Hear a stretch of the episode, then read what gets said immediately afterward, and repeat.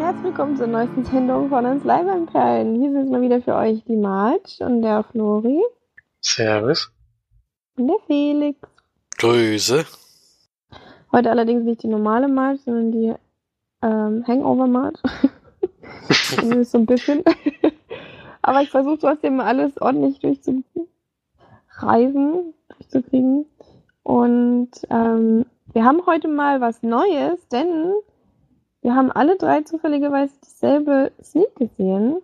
Deswegen wird sich unser Sneak-Content ein bisschen reduzieren heute, nicht auf eine Besprechung, nicht auf zwei.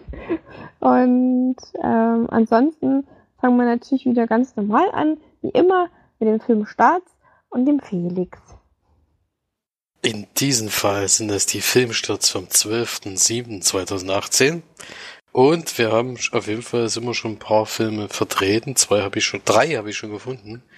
Nämlich schon in der Sneak gesehen von uns wurde die Farbe des Horizonts auf der wahren Geschichte von Tami Oldham Ashcraft basierende Survival-Drama um ein junges Paar, das nach einem Sturm auf eine Yacht im Pazifik treibt. Ja, von Florian letzte Woche besprochen. Und nicht so schlimm besprochen, wie ich vermutet hätte. Nee. Deswegen. Wenn wir, wenn wir wollen, können wir vielleicht gleich noch auf den einzigen Kommentar eingehen, den wir diese Woche bekommen haben. Weil der hat halt zu dem Film auch. Das ist, das ist halt das Thema. Erstmal geht unsere Kommentarfunktion im Moment nicht. Ich weiß nicht genau warum. Da müssen wir nochmal unseren CEO nach, so nach, nachfragen. Dass da, ich kenne mich da nicht aus, ich kann da nichts verändern oder sowas. Aber jetzt weiß auch im Moment nicht genau, woran es liegt. Und die Steff hatte nämlich auch die Farbe des Horizonts in das League. Und ist ein bisschen anderer Meinung als ich. Nach der Beschreibung, die ich gesagt habe, möchte Saules Lust nicht sehen, denn mir gefällt es nicht, wenn im Film nicht geredet wird. Und was ich ja gesagt habe, ist mir sehr gut gefällt, was mir in dem Fall auch gefallen hat. Und sie hat der Film sehr berührt. Der los. Kurzer Moment. Raus. Er ist einfach so Mail rausgesprungen. Und sie ist der Meinung, dass sich Frauen in, in extremen Situationen auch mal zureden. Ja. Will ich jetzt nicht abstreiten, keine Ahnung. Und ihr ist überhaupt nicht aufgefallen, dass sie unnatürlich viel geredet hatte. Was, mir ist das schon aufgefallen. Sie redet wirklich die ganze Zeit. Und erklärt auch sozusagen sich selber jeden Schritt. Was ist denn nur hier los? Bin ich das? Nee. Der springt immer aus der Mail raus. Ah, jetzt geht's wieder. Was springt da? Mein Computer. Er springt aus der Mail raus, hier, weiß er nicht. Achso. Und was ihr gefallen Also ich muss hat, sagen, ich rede auch öfter mal mit mir. Aber ich glaube irgendwie, das macht doch jeder Mensch, oder? Und so ein bisschen. Vor allem Felix beim Autofahren. Aber da redet er eher schlecht über andere Menschen. Als mit sich selbst. Was ist denn das jetzt wieder für Gerüchte hier? Also, die, die mir immer Was denn? Hassnachrichten schickt, per WhatsApp, wegen anderen Autofahrern, bin nicht ich. Ja, aber du bist doch genauso. So, tu mal jetzt hier nicht so. Ja, es gibt schon Autofahrer, die sollten nicht mehr Auto fahren. Hallo, wenn ich einfach mal auf der Landstraße ab 120 fahre und es überholt mich jemand von hinten. Und ich so, wie schnell soll ich denn noch fahren? Das ist echt unfassbar. Das, ging, also das war wirklich sowas, wo ich dann, ich da konnte ich auch nicht mehr. Da habe ich wirklich nur noch mit offenem Mund da gesessen irgendwie. Ich konnte einfach nicht begreifen, was da passiert ist. So, so ich fahre schon wirklich viel zu schnell und da überholt mich trotzdem noch. Ich kann es einfach nicht mehr. Kann ich mal nachvollziehen. Ja. Ja. Mhm. So viel Ja. zum ersten Filmstart für diese Woche. Die Farbe des Horizonts. ich war noch, das war noch gar nicht fertig. Äh, es Ach so. Geht noch kurz. Allerdings, äh, einen kurzen Teil schreibt sie schon was zum Ende, den lasse ich jetzt mal weg. Auch wenn es auf wahren Begebenheiten beruht, trotzdem, ich kannte die Geschichte nicht. Habe das dann auch danach erst nachgelesen. Und sie findet es auf jeden Fall bemerkenswert, dass sie es geschafft hat, den Sextanten zu verwenden, um die Karten zu navigieren, denn sie hat halt sehr schwere Kopfverletzung und auch ähm, wirklich zumindest erstmal auch ähm, bisschen Schäden dadurch. Und was ihr nicht gefallen hat, das, was auch mir nicht gefallen hat, war die Liebesgeschichte, die sehr, doch sehr schnulzig in Rückblenden erzählt wird. Das hatte ich auch kritisiert. Und gibt sieben von zehn Leinwandperlen für einen guten, aber nicht perfekten Film, der es aber berührt hat. Ja, so viel dazu. Hm. Also mich berührt er nicht, aber Hast du noch was gesehen? bis jetzt jedenfalls von dem, was ich bisher gehört habe. Aber mal gucken, vielleicht sehe ich hier doch irgendwie mal. Der Sneak kam bei mir nicht. Dann kommen wir zu dem zweiten Film für diese Woche, nämlich Hotel Transylvanien 3, ein Monsterurlaub. Im dritten Teil der Animationsfilmreihe Hotel Transylvanien unternimmt die sympathische Monsterfamilie rund um Papa Dracula eine lang ersehnte Kreuzfahrt. Ich habe auch keinen einzigen Teil gesehen, aber der Trailer ist teilweise echt lustig.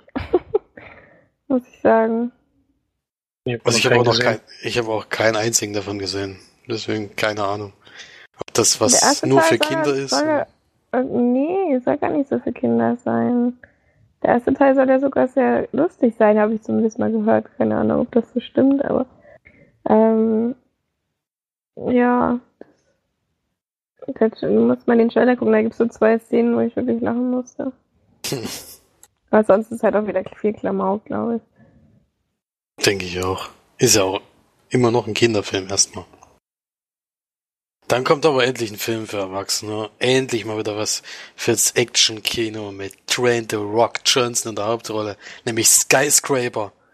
Action-Blockbuster in dem Dwayne Johnson als Sicherheitsmann seine Familie aus einem brennenden Wolkenkratzer befreien und herausfinden muss, wer das Feuer gelegt hat.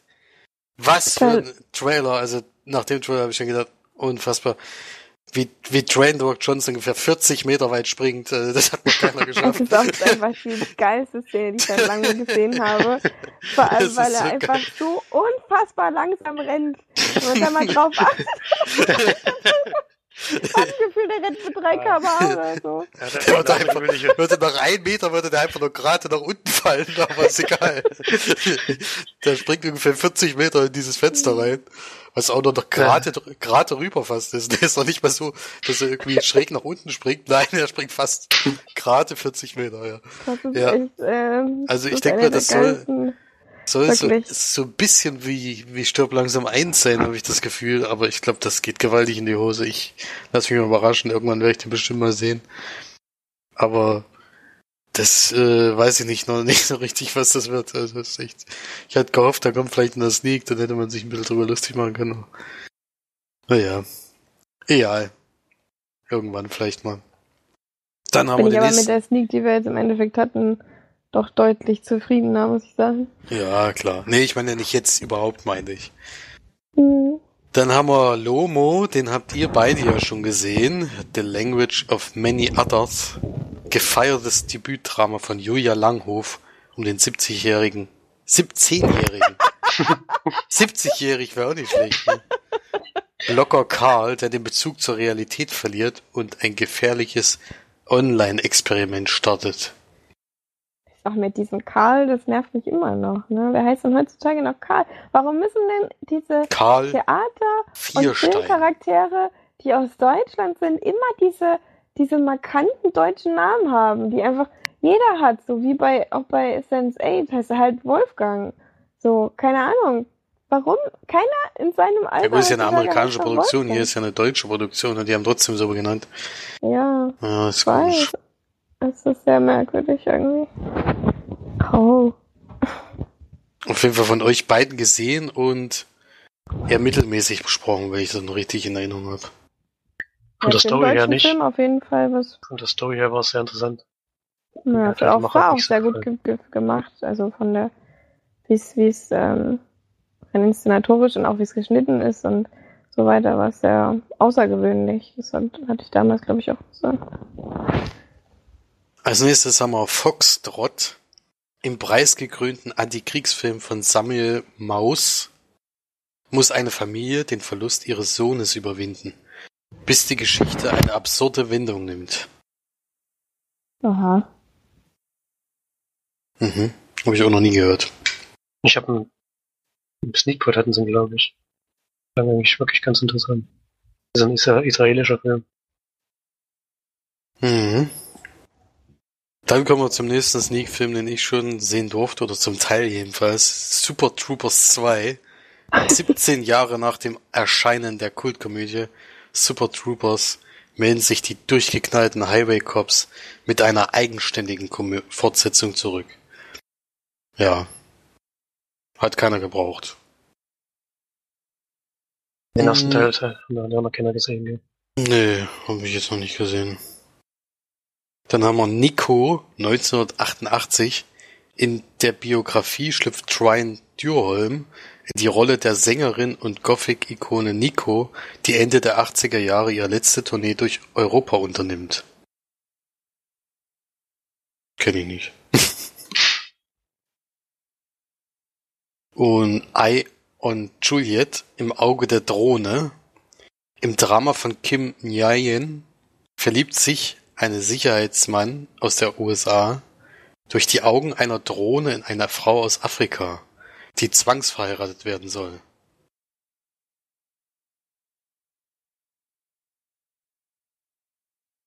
Aha. Oh. Ja, ich gucke gerade noch viele Dokus, viele Dokus, Doku, Doku, deswegen muss ich kurz gucken. Hier haben wir noch was. Zama, das Historiendrama nach dem gleichnamigen Roman von Antonio Di Benedetto, handelt von einem Bürokraten der spanischen Krone im Paraguay des 18. Jahrhunderts.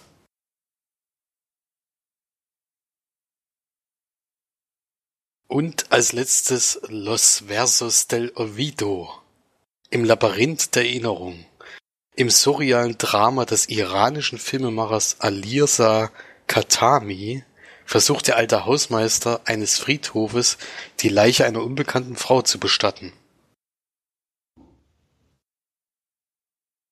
Wahnsinnig Aha. viele Filmpreise abgeräumt, laut dem Plakat, oder irgendwas irgendwo gelaufen, wo es Filmpreise gibt, ja. Also viele, viele Filme, die anlaufen. Ist ja auch kurz vorm Ende der WM, also da laufen nur noch die Finals dann, deswegen. Müssen wir mal gucken. Und damit kann ich jetzt weitergeben zu den Filmcharts. Platz 5 habe ich immer noch einen Dokumentarfilm. Papst Franziskus, der ist wirklich erstaunlich lange. Platz 4 Deadpool 2. Platz 3 ist der einzige Neuensteiger diese Woche. Love Simon. Was eigentlich ganz schön ist, ja doch wahrscheinlich relativ viele Zuschauer ins Kino gelockt hat. Platz 2 immer noch Ocean's 8. Auch die 1 ist unverändert. Jurassic World, das gefallene Königreich. Der zieht wieder, also gibt's wahrscheinlich dann noch einen nächsten Teil. Denkt man mal, zumindest.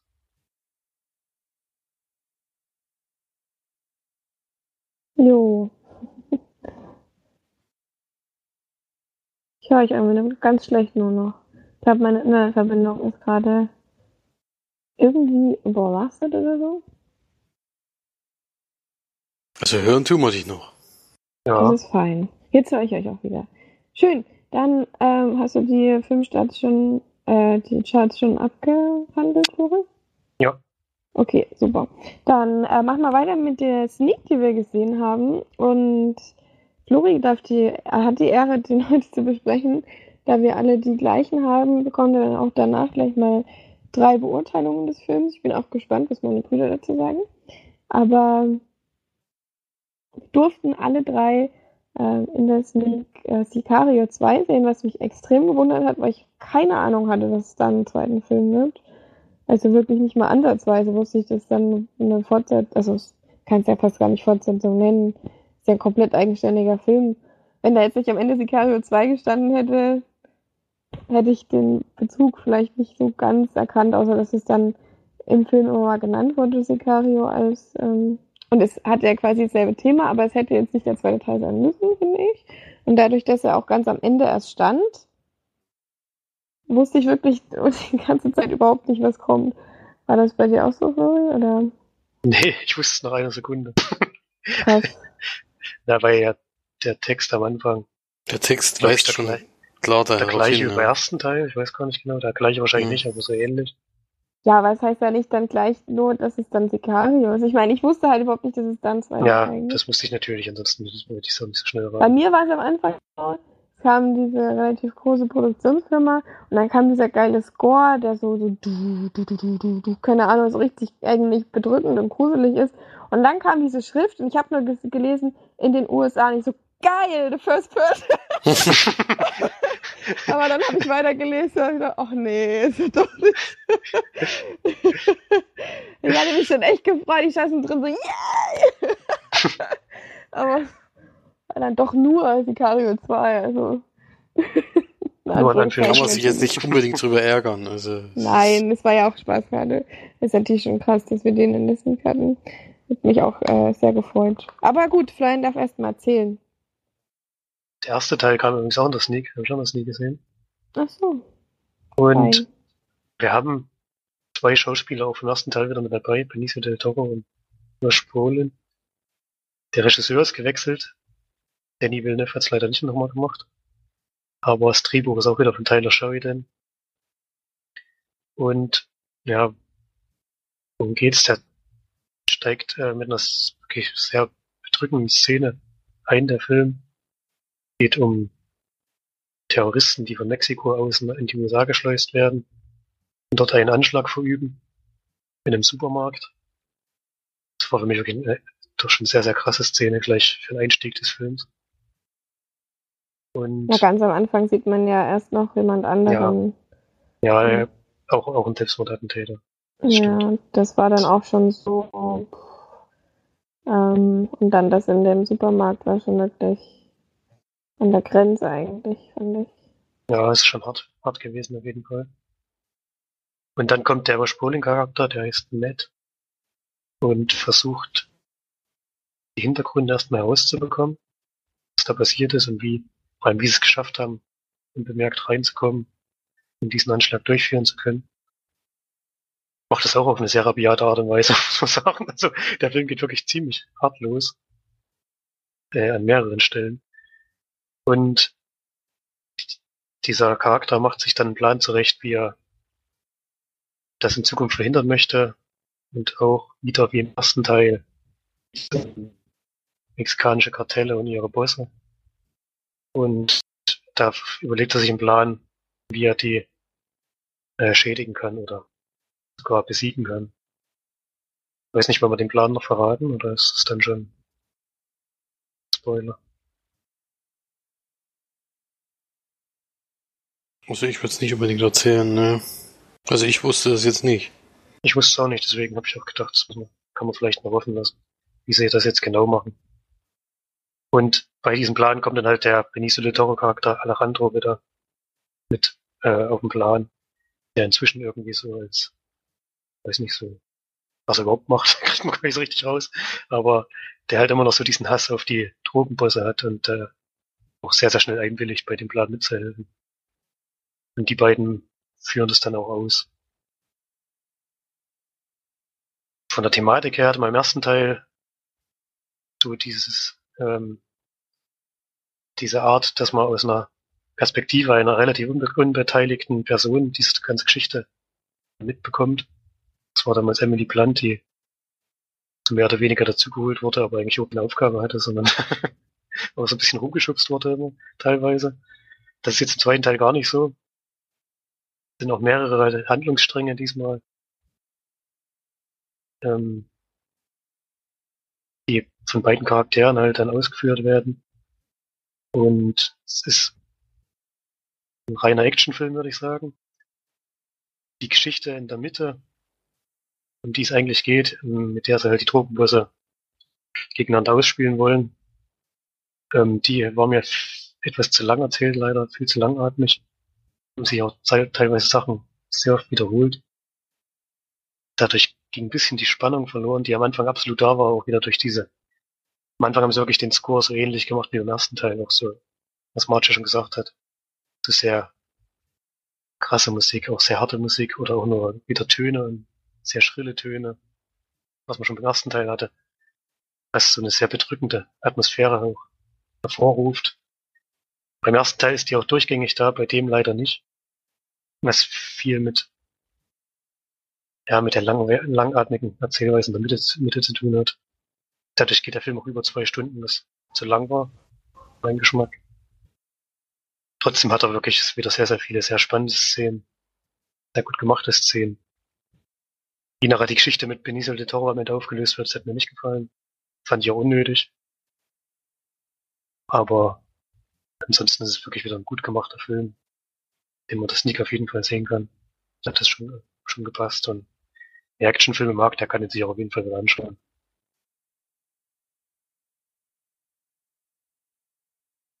So, seid ihr mal dran.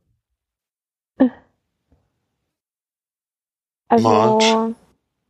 ja, Ich lasse dir den Vortritt. vielen Dank. Also, ich muss auch sagen, mir war er zu lang. Das war ja auch gleich das, was ich Felix am Ende geschrieben hatte. Ähm, er hatte schon seine Längen drin. Ich muss aber sagen, der, der Score und die, der Soundtrack hat sich für mich schon durchgezogen im Film. Ich weiß gar nicht, was du jetzt meinst. Was mir sehr gut gefallen hat, das war, dass er dann bei den, bei bestimmten Szenen gar nichts hatte, außer jetzt den, also gar keine Musik oder gar keinen Score oder so, sondern wirklich nur das, was im Endeffekt passiert ist. Zum Beispiel bei der Szene, wo die nach äh, Mexiko wieder reinfahren und da dann was passiert sozusagen. Und da ist wirklich von Anfang bis Ende überhaupt gar keine Musik in dieser sehr langen Szene. Das fand ich sehr, sehr, sehr gut, weil das irgendwie total spannend einfach war. Auch einfach nur, wie sie am Anfang nur gefahren und man hat das dann auch von außen gesehen und es waren teilweise auch wieder richtig, richtig gute Kameraeinstellungen drin. Also auch richtig geile Kamerafahrten und so. Also das kann man schon auf jeden Fall sagen. Es war überall so ein bisschen dieser Graufilter drüber. Das hat man manchmal total gesehen. Das hat mich so ein bisschen genervt manchmal. Ich mag das immer nicht, wenn man sieht, dass das irgendwie nochmal was drüber gelegt wurde oder so. Und ich muss sagen, dass mir, also sie haben, was wir ja schon gesagt haben, in der ersten Supermarkt, also in dieser Supermarktszene, da haben sie einfach wirklich sehr viel gezeigt und dadurch viel animiert. Und die Animationen waren teilweise sehr schlecht. Und ähm, wenn man da genauer hingeguckt hat, zum Beispiel, hat man das schon sehr gesehen.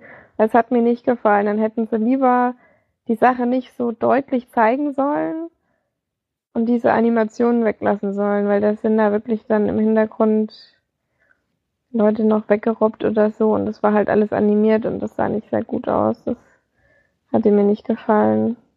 Manchmal waren die Animationen auch sehr, ja, ich weiß nicht, sehr. Vielleicht haben sie da das Budget wirklich eher so in die Schauspieler und ins andere reingetan, würde ich mal sagen. Aber einmal sieht man auch eine Explosion auf einem auf einem Bildschirm und da habe ich auch gedacht, ey, das sieht man so, dass das fake ist. Also dann sollten sie das irgendwie entweder besser machen oder einfach nur der, der ähm, Vorstellungskraft überlassen oder so. Ähm, das war das, was mich so ein bisschen, was mir so ein bisschen negativ aufgefallen ist bei dem Film. Positiv sind natürlich die Schauspieler. Also man hätte den, ich glaube, im ersten schon nicht besser besetzen können. Ähm, um, ja, das, was du jetzt gesagt hast, das mit Benicio del Toro, wie sie sich am Ende aufgelöst hat, fand ich jetzt nicht so scheiße, muss ich ehrlich sagen. Ähm, Ja, scheiße fand ich auch nicht. Ich fand's, ich fand's ein bisschen komisch. Das hätte man auch nicht hätte nicht unbedingt sein müssen, aber ich fand es auch krass, wie es im Endeffekt dann gelaufen ist. Also so dieses ganze, dieses ganze, was mit ihm eigentlich passiert, dass das passiert und so, das hätte ich nie gedacht. Ähm, das war auf jeden Fall mal was Positives im Film, weil ich dachte, ja, so dass das Typische passiert. Ich glaube, ihr wisst jetzt, was ich meine, aber es ist im Endeffekt dann nicht eingetreten und das fand ich sehr gut. Ähm, und dann eben das, wie sich dann noch aufgelöst hat, fand ich dann auch nicht schlecht. Ja, also alles in allem eigentlich ein guter Film, nur ein bisschen zu lang. Und ich fand vor allem, das haben wir gleich noch gar nicht gesagt, aber die kleine, die, das Mädchen, die mexikanische Mafia-Tochter, die war extrem gut. Also das war wirklich eine sehr, sehr gute Schauspielerin, fand ich. Die hat das so richtig geil umgesetzt. Sie war ja so ein bisschen Psycho auch. Und ich glaube, als Kind ist das total schwierig rüberzubringen und das, das ernst zu nehmen, wenn Kinder so sind oder wenn man das jetzt sieht auf der Leinwand. Die hat das richtig gut gemacht, fand ich. Und da auf jeden Fall wieder ein, mal wieder einen guten Cast gemacht. ja, Das ansonsten Fall, fand ja. Ansonsten fand ich den Film dann an den richtigen Stellen auch wirklich sehr, sehr spannend. Und ich saß auch dann, vor allem diese Szene mit dem, wo die dann nach Mexiko fahren, man, war, man hat ja gewusst, dass was passiert. Man hat nicht gewusst, wann es passiert, wie es passiert, was passiert. Das haben die schon sehr gut gemacht, fand ich. Und das war so eine Szene, wo ich wirklich dann mich so ein bisschen in den Kinosessel gedrückt habe und so, oh, wann passiert jetzt was, weil auch keine Musik war und man hatte nicht so einen Anhaltspunkt, wie es jetzt im Endeffekt läuft. Und das hat irgendwie die ganze Szene wahnsinnig spannend gemacht. Ähm, ja, also für mich auf jeden Fall ein ganz guter Film. Hattest du jetzt schon Punkte gegeben eigentlich? Nee, noch nicht. Achso, dann machen wir es am Ende. Dann ist da Felix. Isabella Monet heißt die junge Dame übrigens und die wird übermorgen 17 Jahre alt. Also hätte ja sogar eine 16-Jährige gespielt. Na gut. Und hat zuletzt gespielt in einem Qualitätswerk, was ich natürlich nur gesehen habe, weil ihr keine Ahnung vom Film habt, nämlich Transformers The Last Night. ja. Zu dem Film kann ich nur sagen, also für mich äh, dieses Jahr neben Hostels Feinde die beste Sneak, die ich dieses Jahr gesehen habe. Also ich fand ihn nicht zu lang, ich fand ihn nicht äh, also die Anfangsszene gut, die könnte man ein bisschen kritisieren, da würde ich auch äh, abziehen an der Dings, obwohl das schon eine schockierende Szene ist, auch wenn sie dann nicht so gut aussieht, wie es aussehen sollte, aber ich denke mal, das, so wahnsinnig viel Geld hatten sie da nicht. Haben sie dann eher in die Schauspieler gesteckt, wenn, weil ich meine, äh, Josh Brolin, ich, ich habe keine Ahnung, wie der das macht. Irgendwie macht, also dieses Jahr habe ich den in jedem Film jetzt gesehen. Das ist erstaunlich, da war in Deadpool 2 mit dabei, da war in, äh, in Avengers mit dabei und überall. Also er spielt gerade alles und hat auch noch den Film so nebenbei gemacht. Benicio, Benicio del Toro ist ja sowieso äh, für mich ein Schauspieler, den ich sehr, sehr gerne sehe. Und ja, ich war vom Score begeistert, ich war von den Schießeinlagen absolut, äh, also wie man die so drehen kann, ist einfach, der, der gefriert echt alles im Kino ein, wenn diese Schusssequenzen da sind, ist einfach unglaublich, wie das aussieht. Und also ich kann den absolut empfehlen. Und ja, also neben Hostels auf jeden Fall, das leider immer noch nur zwei Filme, die in der Region sind, aber Fall erstaunlicher Film und dafür geht man natürlich gerne in die Sneak, wenn man dann so ein so einen Hammer vorgesetzt kriegt, ja. Also ich fand es sehr gut, dass es auch im Gegensatz zum ersten Teil sich völlig unterscheidet, dass eben dieser Charakter von von Emily Blunt äh, raus ist und das kein Thema mehr ist, weil es gab eben auch einen Regisseurwechsel. Deswegen fand ich das gut, dass wir jetzt nicht wieder auf dem Ding aufbauen, sondern was ganz was anderes machen. Ich finde, die zwei Kerle haben eigentlich auch das, das Sagen auch schon im ersten Teil so ein bisschen gehabt. Deswegen finde ich ganz gut, dass da jetzt nicht wieder, wieder so eine Person eingeführt wird, die eigentlich nicht so wahnsinnig viel zu sagen hat, obwohl das natürlich im ersten Teil sehr außergewöhnlich war. Dieser Charakter von Emily Blunt. Da ist es hier ein bisschen geradliniger, aber ich finde es auf jeden Fall sehr spannend und sehr gut gemacht. Also ich habe mich nicht gelangweilt, ich habe da echt die zwei Stunden mit einem Lächeln im Kino gesessen und habe das sehr gerne geguckt. Und ich gebe acht von zehn Leinwandperlen. Fein. Ich muss auch sagen, dass er mir installatorisch teilweise sogar besser gefallen hat als der erste. Also da waren von den Kamerafahrten und von den Schnitten und ja, in der Inszenierung fand ich den teilweise wirklich außergewöhnlich und einfach mal anders. Und hat er mir teilweise sogar wirklich besser gefallen als der erste. Aber alles im allem ist der erste Film schon ein bisschen besser von der Geschichte und so weiter.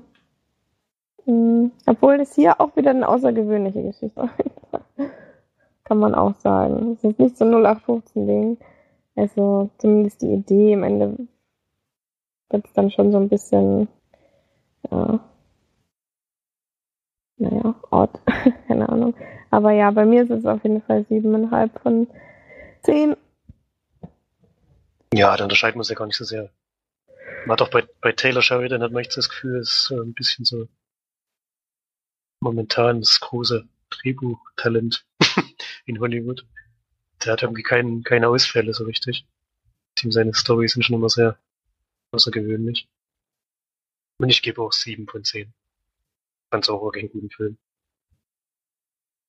Ja. Das ist ja super. Okay, dann haben wir ja die, die Sneak schon abgehakt. Und dann kann Felix damit und Florian mit dem Kinofilm, der geschaut wurde, weitermachen. Diese Woche gab es ja eigentlich auch nur einen Filmstart, der uns wirklich alle drei interessiert, den Marge sicherlich auch noch gucken wird, nämlich The First Purge. Ein dystopischer Thriller von Gerard McMurray. Und das Drehbuch wurde wieder mal geschrieben von James de Monaco, der in allen vier Teilen bisher das Drehbuch geschrieben hat. Michael Bay ist auch wieder als Produzent dabei, wie auch in allen anderen Teilen. Und ja, wie will man den Film zusammenfassen? March will ja nicht gespoilert werden, was bei dem Film eigentlich fast nicht möglich ist, weil man es ja jetzt schon dreimal gesehen hat. Es spielt jetzt halt davor, vor Teil 1 bis 3 und wir sehen einfach die erste, das erste Experiment, was durchgeführt wird mit der Purge. Und soll auf einer Insel stattfinden, in der ja hauptsächlich, also die, die, die Weißen dann alle aus, rauswandern und dann eben die Schwarzen gegeneinander kämpfen dürfen und ja, das ist die erste Purge, die stattfinden soll. Und dann lernen Staten wir Island, kann man ja sagen. Staten Island, ja. Die, man lernt eben ein paar Leutchen kennen, also einmal eine Aktivistin, die dagegen arbeitet, die das absolut nicht will, weil, sie, weil man genau weiß, was passiert. Eben die Leute in der unteren Region, die sich eben nicht viel leisten können, die sind am meisten davon betroffen. Dann gibt's noch so einen Gangsterboss, der wohl mit Drogen verkaufen eben ja, viel Geld macht und auch eine große, ja, also eine kleine Mafia um sich drumherum hat, eine größere Gruppe von Leuten. Und ja, ansonsten gibt's noch so ein paar skurrile Charaktere und ja, Marissa Tomei spielt noch mit. Die ist die Dame, die wohl das erfunden hat und die das Experiment durchführen will, um irgendwelche. Also es war so Hanebüchen, es war also, so unbegreiflich, wie dämlich diese Story in diesem Film ist, aber ist egal. Na toll. Und, und ja, die MF, NFFA sind ja die, die gewählt wurden. Das wurde im Vorspann ein bisschen zusammengefasst, wie es dazu kam. Und die nennen sich ja die neuen Gründerfeder. Das wird jetzt von denen möchten, die möchten das gerne einführen, finden das eine super Idee. Und ja, wollen damit eben gegen die hohe Arbeitslosigkeit und sowas kämpfen, also was und dann das einmal im Jahr alle die Wut rauslassen dürfen, das kennen wir ja schon. Ansonsten gibt's da meines Erachtens nicht so viel zu erzählen. Zum Film selber, ja, für mich mit Abstand der schlechteste Purge-Film, den ich bisher gesehen habe. Och man. Es ist, Das ist aber auch keine Überraschung für mich gewesen. Also es war für mich keine. Überraschung, aber dass es so, so voll, ja, es so schlecht wird, hätte ich nicht gedacht, weil es war, also es wird, Oh. es ist, am Anfang geht's noch einigermaßen, es, wenn die Purge beginnt, ist es auch einigermaßen interessant, aber spätestens dann äh, gegen Ende hin wird es eher zu einem, zu einem Actionfilm als alles andere und dann wird's einfach nur lächerlich. Und was mir vor allem nicht gefallen hat, ist, dass ja damit geworfen wird, dass das eben die erste Purge ist und was weiß ich alles und dann die in so einer hanebüchenden Geschichte zusammenzufassen warum das jetzt stattfinden soll, was das bringen soll. Es gibt einfach überhaupt keine Erklärung, wie das sein kann, dass das überhaupt erlaubt wird. Gibt, also da gibt es überhaupt keinen Hintergrund, was ja hier eigentlich bestens dafür geeignet wäre. Und ich meine, wir hatten ja eh schon einen Abstieg mit Teil 3, denke ich mal, und ich denke mal, mit dem Film können wir die Serie dann noch abschließen, finde ich. Also ich brauche jetzt keinen weiteren Purge-Film mehr, weil man merkt, das Thema ist ausgelutscht, das Thema, äh, die haben keine Ideen, um was damit anzufangen, obwohl es da sicherlich vieles gegeben, äh, gege geben würde. Und ich finde vor allen Dingen, es fehlt so dieser, dieser Moment, wo wirklich, also im zweiten Teil alleine schon, wenn da, also gibt's ja am Ende für mich schon mega Twist oder jedenfalls noch eine Kampfszene, die wirklich, wo du echt denkst, das gibt's überhaupt nicht, was, was passiert denn da jetzt alles und wie kann das sein? Sowas, das ist einfach alles sehenswert und extrem spannend gewesen. Also bei dem Film kam überhaupt keine Spannung auf in der ganzen Zeit. Und kann ich leider nicht empfehlen, muss ich leider so hart sagen. Ich weiß jetzt nicht, wie es bei Florian ist, aber Na, ich kann ihn auch nicht empfehlen. Also mir geht's da größtenteils ähnlich. Ist halt schade, denn man, sie legen das Projekt ja so an als Sozial, Sozialstudie oder sowas. Zu sehen, was halt passiert. Wenn man die Möglichkeit gibt, seine Aggression auszu, auszuleben. Und aus diesem Thema machen sie ja, machen sie ja gar nichts. ne, Das wird am Anfang erwähnt und wird in der Mitte nochmal erwähnt oder so. Aber was jetzt bei dieser Studie irgendwie herausgearbeitet wurde oder sowas, oder überhaupt was herausgearbeitet wurde, ob es insgesamt überhaupt funktioniert hat und warum es dann auch weitergeführt wird, dafür in dem Film keine Erklärung. Und von dem, was er zeigt, ist es halt so, dass, dass ich den, Teil 2 und 3 schon zweimal gesehen habe. Dann brauche ich das kein drittes Mal sehen. Da gibt's halt wirklich in der Story gar nichts Neues. Wieder genauso, dass wir mehrere Gruppen sehen, die sich durch, durchkämpfen müssen. Und ja, ist ein überflüssiger Film leider. Und schlecht Schauspieler vor allen Dingen. Ja. So dumm, ey. Ich habe mich darauf gefreut. Jetzt bin ich voll enttäuscht. Wir müssten erstmal selber anschauen. Vielleicht, Vielleicht gefällt er dir. das ist der, gehe ich doch nicht ins Kino, wenn das, wenn zwei von dreien quasi sagen, dass das scheiße ist, dann also schlecht ist, dann ist Es ist jetzt nicht so ernüchternd, wie es vielleicht klingt. Also es gibt jetzt keine Horrorwertung wie bei anderen Filmen. Also man fühlt sich schon noch unterhalten zwischenzeitlich. Wie gesagt, dieser Anfang, wo diese Purge losgeht, die ist interessant, weil es eben schon noch einen kleinen Unterschied zu den anderen Purge-Teilen gibt. Aber es wird dann, wie gesagt, also fast schon trashig am Ende. Ja, vielleicht gucke ich ihn auch, aber ich weiß nicht. Das Kino ist eher, man, man sollte nicht mit als, ich, ich bin auch gar nicht mit Erwartung reingegangen, das ist ja das. Also da, weiß ich nicht, äh, ich hatte es schon vermutet, ehrlich gesagt, wo ich den Trailer gesehen habe. Aber das, was es jetzt geworden ist, war halt dann schon ernüchternd. Was gibt ihr denn für eine Punktzahl? Also ich würde vier von zehn Leinwandperlen geben. ja, da würde ich mich auch einreihen. Ja, vielleicht warte ich dann auf den Stream oder so. Ich muss mal gucken.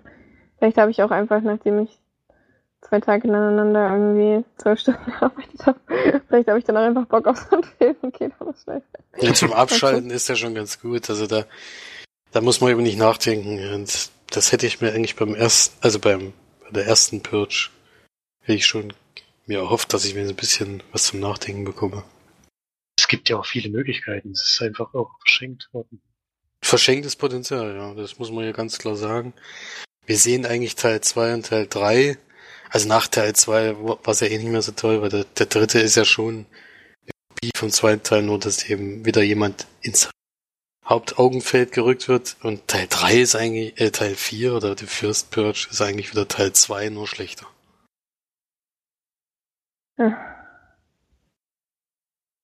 Naja, gut. Dann hätten sie vielleicht lieber wieder so ein Hausding wie im ersten Teil machen sollen oder sowas, wo mich Leute eingesperrt sind oder halt sich mal wieder was eigenes ausdenken können.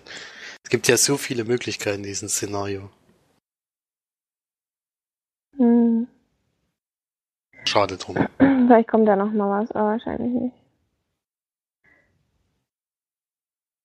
Okay, ähm, dann mache ich jetzt einfach mal den Film, den ich gesehen habe. Oder? Dann. Ähm, Genau, der ist nämlich, den habe ich gerade erst vor ein paar Stunden aus, äh, angemacht, deswegen ähm, ist der noch ganz aktuell bei mir, ist der noch auf dem Gehirn. Bevor das dann irgendwie alles verschwindet durch meinen Kater, mache ich mal lieber weiter. ähm, ich habe mir nämlich einen, ähm, einen Netflix-Film angeschaut, der mir angezeigt wurde und der quasi mich interessiert hat, eigentlich so auch von der Geschichte her. Und zwar Feuer im Kopf heißt hier so Brain on Fire. Und ähm, das ist ein Film mit ähm, Chloe Grace Moretz. und Carrie Ann Moss spielt ihre Mama.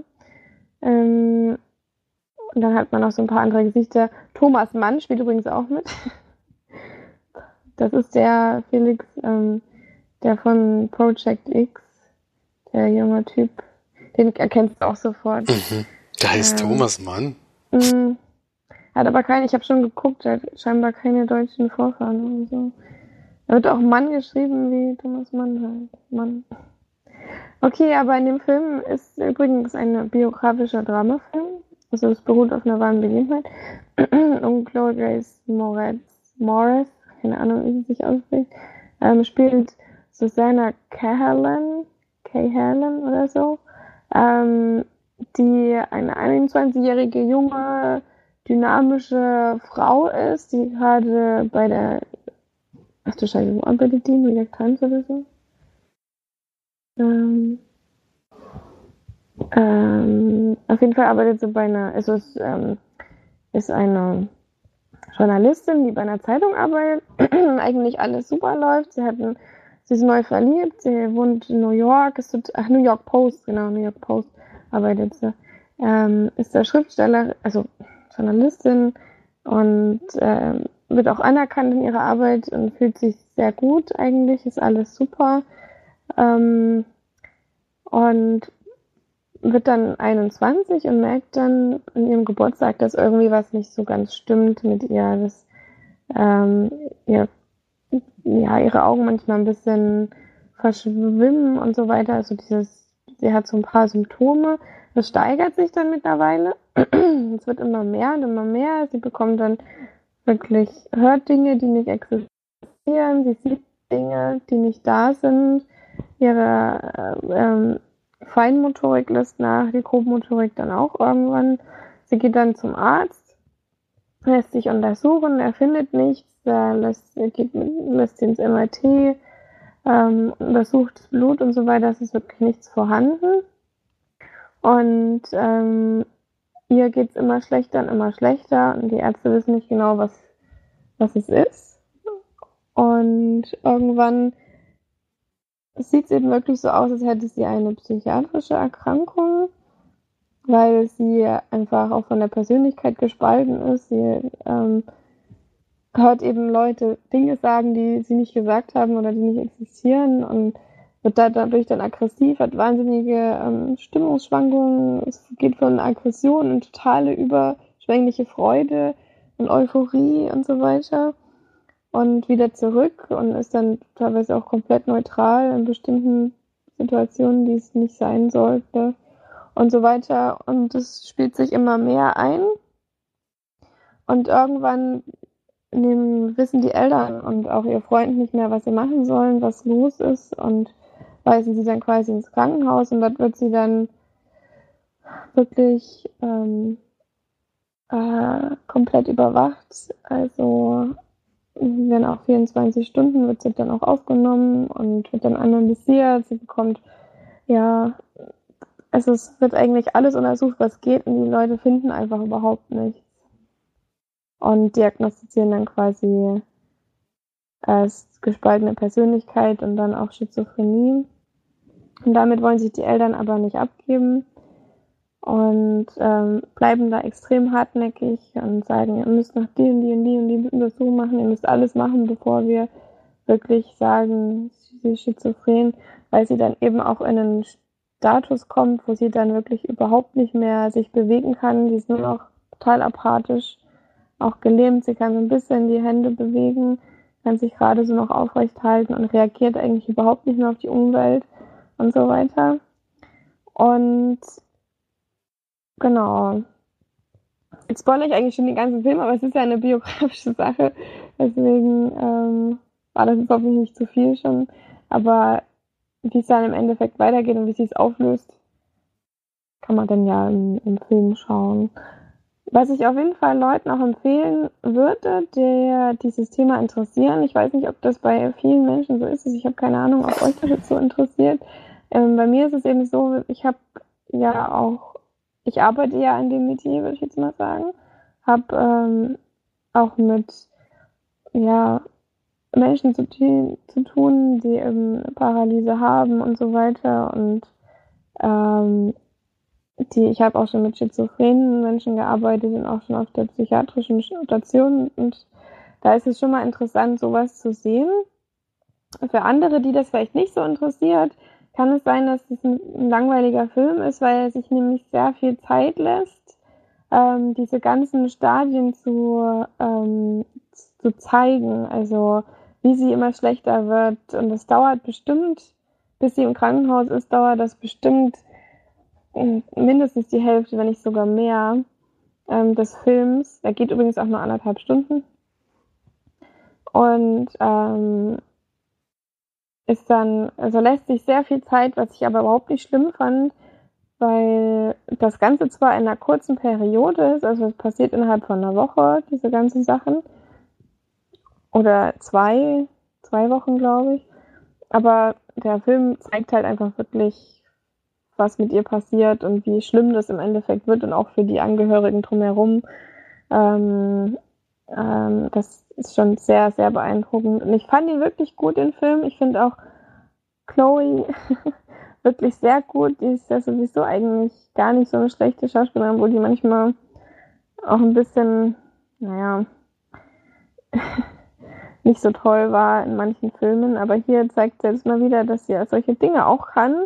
Und vor allem dieses Apathische zu spielen, ist, glaube ich, auch sehr schwierig. Und das hat sie sehr, sehr gut gemacht. Allgemein war der Cast wirklich sehr gut. Und die Idee fand ich eben sehr interessant und also beziehungsweise die Geschichte. Und das ist dann auch auf einer wahren Geschichte sich quasi belegt, fand ich sehr, sehr interessant. Man sieht am Ende dann auch die Frau, die das, der das passiert ist und ist eben ein richtiger, ja, keine Ahnung, Down-to-Earth-Film, würde ich jetzt mal sagen, also der jetzt keine riesigen äh, Umschmückungen macht mit einer richtig dramatischen Liebesgeschichte und dann, keine Ahnung, äh, am besten noch irgendwie die Eltern kommen dann wieder zusammen, weil sie geschieden sind, also Schwachsinn, das, sowas passiert da halt nicht, sondern es geht eben wirklich so um diese um diese Geschichte von ihr und um dies, ja, um zu zeigen, vielleicht auch den, den Leuten, die, ähm, die betroffen sind von solchen Geschichten, dass es eben auch noch anders laufen kann oder wie, wie es, ja, eben im Endeffekt dann, ähm, wie es auch sein kann. Also es ist schwierig jetzt zu sagen, ohne zu, so viel vorwegzunehmen, aber da habe ich ja schon relativ viel erzählt, aber ich finde ihn auch wichtig. Also ich finde es jetzt auch wichtig, weil ich das Thema wichtig finde. Und ähm, weiß nicht, ob ich den euch jetzt empfehlen kann. Aber ich fand ihn wirklich sehr gut. Muss aber auch wirklich unter Vorbehalt sagen, ähm, dass es Leuten, die jetzt dieses Thema nicht so wichtig ist oder die das nicht so befasst, denen wird der Film eigentlich, es ist jetzt kein besonders ähm, interessanter Film an sich wenn man jetzt von diesem, ja, von der Medizin, medizinischen Aspekt her nicht so, so begeistert ist oder so. Aber man kann den natürlich auch gucken, wenn man den jetzt nicht, ähm, nicht hat, das Interesse nicht so hat. Aber ich glaube, euch beiden, weiß nicht, Florian vielleicht schon, aber ich glaube, Felix wäre es zu lang und zu, naja, würde zu wenig passieren. Nur Dramen ist ja bei dir sowieso nicht so eigentlich. Deswegen. Ähm, mal gucken. Ja, also ich gebe dem Film 7 von 10 Leinwandperlen. War schon auf jeden Fall über dem Durchschnitt und sehr interessant für mich. Und ähm, dadurch, dass es mein einziger Film war, habe ich jetzt aber ein bisschen mehr geredet. Tut mir leid. aber es, es, war auch wirklich was Wichtiges für mich. Das wichtige, wichtiges Thema. Ja. Würde das euch denn jetzt überhaupt allgemein interessieren oder eher so gar nicht? Mich auf jeden Fall. Ich mag ja Traum. Wenn das nicht so ausgeschmückt erzählt ist, ist es ja eher was, was mir gefällt. Und wenn dann irgendwelche dramatischen Nebengeschichten eingebaut werden müssen. Brauche ich eigentlich nicht unbedingt. schon Interesse. Ich jetzt nicht so. Hab mir schon gedacht. Aber macht Sinn nicht. Gut. Das war auf jeden Fall der Film. Meine Filmbesprechung für diese Woche. Dann könnt ihr gerne weitermachen. Felix hat ja zwei, deswegen würde ich mal sagen, machst du einfach noch mit dem einen, mit einem weiter. Ja, mache ich gerne. Nämlich mit der ersten Überraschungs-Blu-ray, die es diese Woche gegeben hat. Und zwar heißt der Film Der Kurier in den Fängen des Kartells. Kartell hat man ja schon in der Sneak, aber das hier ist nochmal ein bisschen anderer Film. Von Jesper Gansland mit Daniel Radcliffe in der Hauptrolle. Und es ist eine Direct-to-DVD-Produktion und da hatte ich ja bei den letzten eigentlich immer Glück gehabt, wenn Daniel Radcliffe mitgespielt hat. Er sucht sich immer sehr interessante Filme raus. Mit Dschungel zum Beispiel. Horns. Gut, Horns war eigentlich schon ein Film, der ins Kino gekommen ist, aber nur ganz, ganz in wenigen Kinos lief. Höchstens in der Sneak, wenn ich das richtig mitbekommen habe. Habe auch erst Blu-ray gesehen und die haben mir beide gut gefallen. Somit hatte ich den auf die Leihliste getan. Allerdings muss mir sagen, waren die Erwartungen sehr weit runtergeschraubt, denn der hat katastrophale Wertung bekommen bis jetzt.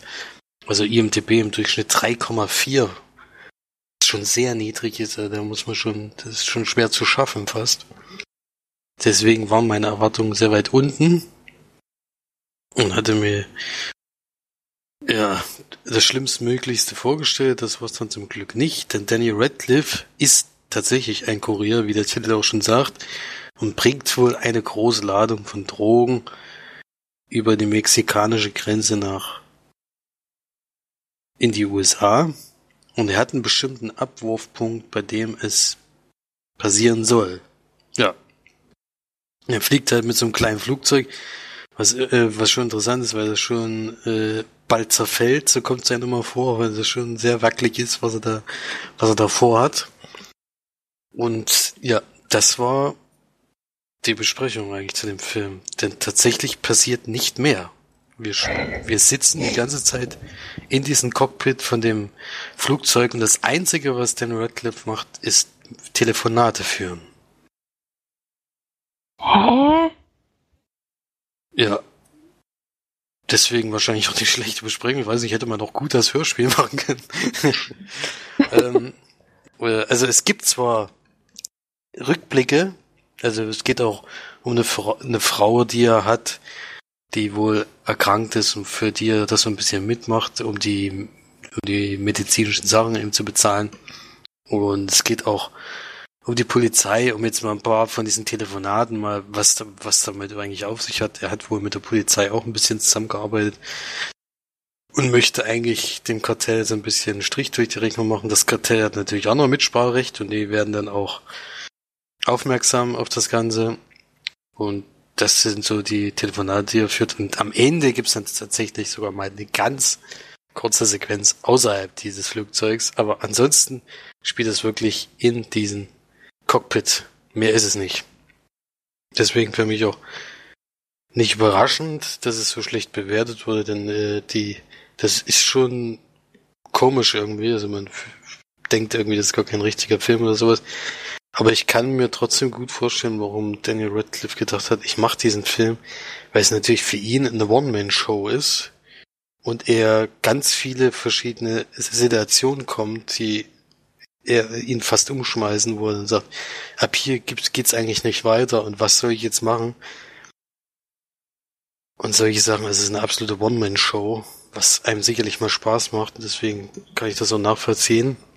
Aber man muss sich halt wirklich dran gewöhnen. Es ist eher sowas wie nicht auflegen. So in die Richtung. Noch ein bisschen krasser, weil es wirklich in engstem Raum eben stattfindet. Also man kann wenn man aus dem Cockpit eben rausguckt, sieht man eben die ganze Zeit auch nur eine Nebelwand. Also man sieht absolut nichts. Man sieht eigentlich nur die Instrumente, die er hat. Äh, als würde er durch eine Dauerwolke die ganze Zeit fliegen. Aber es in Echtzeit, das ist noch besonders, finde ich, geht sozusagen um die letzten anderthalb Stunden, bis er, bis diese Übergabe stattfinden soll. Und ja, man muss sich ein bisschen dran gewöhnen. Ich fand es interessant, das ist trotzdem kein guter Film, also kein Film, den ich jetzt unbedingt empfehlen müsste. Aber wenn man eben so auf Kammerspiele einigermaßen steht und jetzt über viele Sachen hinweggucken kann, also dass man nach vorne absolut nichts sieht und dass er das, was dann passiert, wenn er eben mal kurzzeitig doch mal das Flugzeug verlässt, das ist schon, da merkt man schon, dass die anscheinend gar keine Kohlen hatten. Also sieht schon, sieht schon ein bisschen abstrus aus. Aber wenn man sich so ein bisschen drauf einlassen kann, finde ich 3,4 im Durchschnitt schon ein bisschen hart, aber auch verständlich, wie gesagt, weil das, das ist schon eine andere Art von Film. Da muss man sich eben drauf einlassen können. Ich gebe eine Durchschnittswertung, weil ich finde, ihr, also euch beiden würde der, würde ich den trotzdem mal vorsichtig empfehlen. Kann man schon mal gucken, spätestens wenn er dann auf, auf im Streaming-Service vorhanden ist. Geht doch relativ schnell vorbei. Äh, geht noch nicht mal 90 Minuten. Und ich gebe da mal 5 von 10 Leinwandperlen. Vor allen Dingen für die Leistung von Daniel Radcliffe, weil die ist wirklich wieder sehr gut. Das ist so krass, ey. Es hätte niemand an mir gedacht nach Harry Potter. Das ist mal so ein. Weil nach dem ersten Harry Potter Film habe ich gedacht, oh man, ey, noch, noch sieben Filme, also, ja, sieben Filme mit ihm. Das wird, das wird schlimm. Und dann hat er sich immer ja weiter wirklich- gesteigert. Der war, naja, der war aber auch wirklich schon nicht sehr gut in Harry Potter. Aber da, was soll denn, da spielt er so einen kleinen Jungen, der irgendwie ungewollt ein Held ist. Kann man jetzt nicht so viel rausholen. Das Problem war halt auch, dass er danach dann diesen blöden Film noch gemacht hat. Ne? Weiße Frau oder wie hieß das? Keine Ahnung. Ähm, und Also dann. Horrorfilm, ja. Hm. Ja, der, da war es ja auch wirklich sehr schlecht. Und dann ging es ja erst los mit seiner, wo man da gemerkt hat, Mensch, der Kerl kann ja richtig was. Das ist echt. Ja, vor allem so sucht er sich völlig unterschiedliche Filme raus. Also man kann irgendwie, also man kann überhaupt nicht voraussehen, was er so als nächstes spielt, weil er da mit Mhm. Horns ja was völlig, völlig aus der Reihe gespielt hat. Dann war Ja, Dschungel war ja Army Man. Swiss Army Man war auch völlig abstrus. Dann kam ja Mhm. Jungle, wo er wirklich an die Grenzen geht, auch von sich aus an die Grenzen geht, was man in den Extras gesehen hat. Und jetzt hier so eine One-Man-Show, also der, der sucht sich seine Filme wirklich nach dem aus, was ihn, glaube ich, wirklich reizt. Und nicht nach Geld oder sowas. Das finde ich schon erstaunlich. Deswegen weiß ich den inzwischen zu schätzen. Hätte ich auch nie erwartet.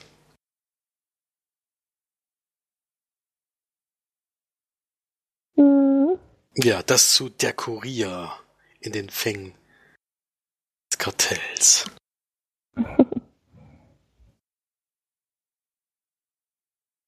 Fall ein interessanter Film, hatte ich ja vorher noch nicht wirklich was von gehört. Gut, Florian, wenn du noch da bist. Ich bin noch äh, anwesend. Aber eingeschlafen. Ja. noch nicht. Ich habe noch einen Film geschaut, den haben wir, ich denke, wir haben schon mal besprochen, bin mir aber nicht ganz sicher. Der Hundertjährige, der aus dem Fenster stieg und verschwand. Gibt's jetzt neu bei Netflix. Da habe ich ihn gleich Den hast angeklickt. du noch Das- gar nicht gesehen? Den habe ich, glaube ich, sogar im Kino geschaut. Ich habe noch nicht gesehen. Ich hatte den zweiten Teil dann das League Achso. und wollte, wollte es natürlich erst nochmal nachholen. Hab dann direkt angeklickt, als ich es gesehen habe. Ähm, ein Film von Felix Herngren, ein schwedischer Film. Es geht um Ellen, gespielt von Robert, Gustafsson. Und der, wie der Titel schon sagt, an seinem 100. Geburtstag steigt halt aus dem Fenster vom Altersheim und haut ab. Hat halt so ein bisschen, wahrscheinlich so ein bisschen Schiss vor der Feier oder so. Keine Ahnung, warum er sich gerade den Tag ausgesucht hat. Und wir begleiten ihn dann auf seiner Reise so ein bisschen zum Roadtrip. Da lernt er noch mehrere Leute kennen, mit denen sich so ein bisschen anfreundet und auch skurrile Sachen erlebt. Und einmal ist es diese Geschichte, die man sieht, und dann noch in Rückblicken erzählt die Geschichten aus seiner Kindheit, Jugend und dann als junger Erwachsener. Und den halt durch seine Art, wie er ist und durch das, was er gerne macht und was ihm Spaß macht, immer wieder in sehr seltsame Situationen reingerät. Und ja, kann man vielleicht verraten, der sehr fasziniert von Sprengungen, die er auch mit großer, äh, großem Enthusiasmus überall durchführt, wo, wo ihm die Möglichkeit dazu gegeben wird. Und dadurch kommt halt auch eine sehr, sehr lustige, also witzige Situation. Und das wird noch in Rückblicken währenddessen erzählt. Haben, glaube ich, schon viele gesagt, der Film erinnert ein bisschen an Forrest Gump. Da kommt er natürlich qualitativ dann nicht ran. Das ist natürlich auch schwer zu schaffen. Ich finde, ähm, die ganz große Komik hat er leider in der ersten Hälfte des Films oder nach der ersten Hälfte des Films dann verloren, für mich zumindest. Da habe ich noch viel gelacht und ich auch viele sehr schöne Szenen, die da drin waren. Im zweiten Teil ebbt es für mich doch ganz schön ab. Da habe ich fast gar nicht mehr lachen können. Was ich schade fand, auch von der Geschichte her, von dem, was in der Jetztzeit sozusagen passiert. Fand ich es auch nicht mehr lustig und auch nicht mehr interessant. Es war leider nach der Hälfte so ein bisschen, ja, jetzt ein bisschen klamaukig und das mag ich ja nicht so. Die Rückblicke sind schon witzig, aber auch da, sobald es dann nicht mehr so richtig um Explosionen oder so geht, weil das natürlich auch irgendwann auserzählt und nicht mehr so richtig lustig ist, dann ähm, fand ich es auch da qualitativ nicht mehr so gut. Und die erste, wie gesagt, die erste Hälfte des Films hat mir sehr gut gefallen, danach nur noch unterdurchschnittlich. Und deswegen komme ich da auch bei einer Wertung von 6 von 10 Leinwandperlen raus. Konnte leider diese Qualität nicht durchziehen über den ganzen Film, was ich schade fand. Trotzdem kann man sich auf jeden Fall anschauen. Also, ist auch eine Art von Humor, die man sonst nicht so oft sieht. Also macht auf jeden Fall Spaß über einen längeren Zeitraum.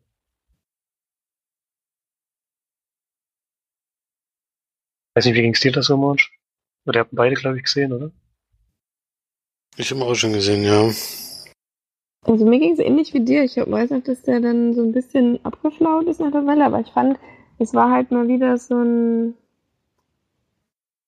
ähm, so ein bisschen wie Forrest Gump-like Humor irgendwie. Ich weiß nicht. Also auch wie er sich da. Also du wirst ja wahrscheinlich wissen, was ich meine, ne? So. Ja, er stolpert halt so rein in die Situation durch seine genau. Und vor allem eben auch mit bestimmten Diktatoren und sowas und keine Ahnung, so ein bisschen wie bei Forrest Gump, wo er dann halt in der Kennedy oder so geschnitten wurde, keine Ahnung. oder wer da gerade ähm, Präsident war. So ein bisschen war das da ja auch so. Oder mehrere ähm, Präsidenten hat er dann auch. Ja. Watergate, Watergate sozusagen. Bei Forrest Gump, ja, nee, das. Ja. Oder was meinst du jetzt? Ja, ja. Ja, ja Forrest Gump, Forrest Gump, Forrest Gump, ja, genau, aber. Ähm, ähm, genau, ich fand ihn damals auch gut, aber dann wie bei dir, ich würde gerne mal das Buch lesen. Ich glaube, das ist besser. Aber ich komme überhaupt nicht mehr zum Lesen. Also. Keine Ahnung, ob ich das dann noch schaffe. Hörbücher. Ich ja. komme auch nicht zum Hörbuch hören. Gibt sich nicht viel. Ja, nee, hatte ich, habe ich ganz gute Erinnerungen, habe ich damals auch im Kino gesehen. War eine schöne Komödie, aber der Kritikpunkte waren schon gerechtfertigt. Ich hatte, glaube ich, auch nur einen Punkt mehr gegeben.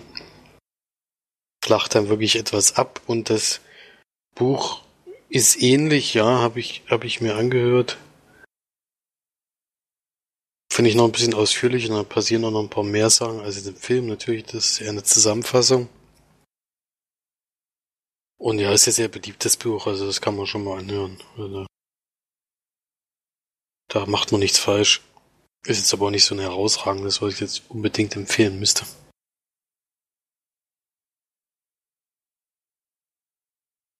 Mhm.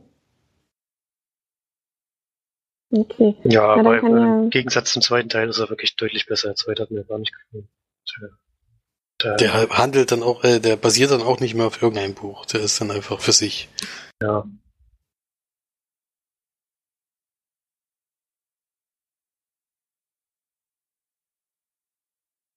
Ja, gut.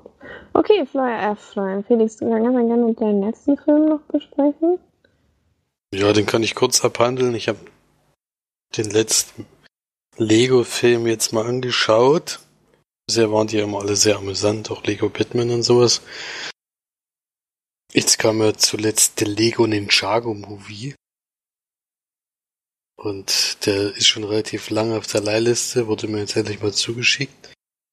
Und Ninjago ist ja ein Lego, was wir jetzt gar nicht kennen. Also da, womit ich auch nie gespielt habe. Ich glaube, Konsti war derjenige, der sich ein bisschen damit beschäftigt hat. Es war doch eine Marke, die, die jetzt sehr bekannt ist inzwischen. Und das sind fünf, nee, sechs Ninjas, die eine Stadt beschützen müssen vor dem bösen Garmadon, der auch noch der Vater von einem von den sechs Ninjas ist, der leider deswegen, weil sein Vater ja ständig die Stadt angreift, um sie einzunehmen, zwar immer nicht funktioniert, aber das fällt natürlich auf den Sohn zurück, denn diese Ninjas leben im Geheim, die dürfen nicht verraten, dass die das sind. Dadurch, dass er den Sohn von dem Bösen ist, äh, will, niemand was mit ihm zu tun haben. Was natürlich sehr traurig ist für den jungen Mann.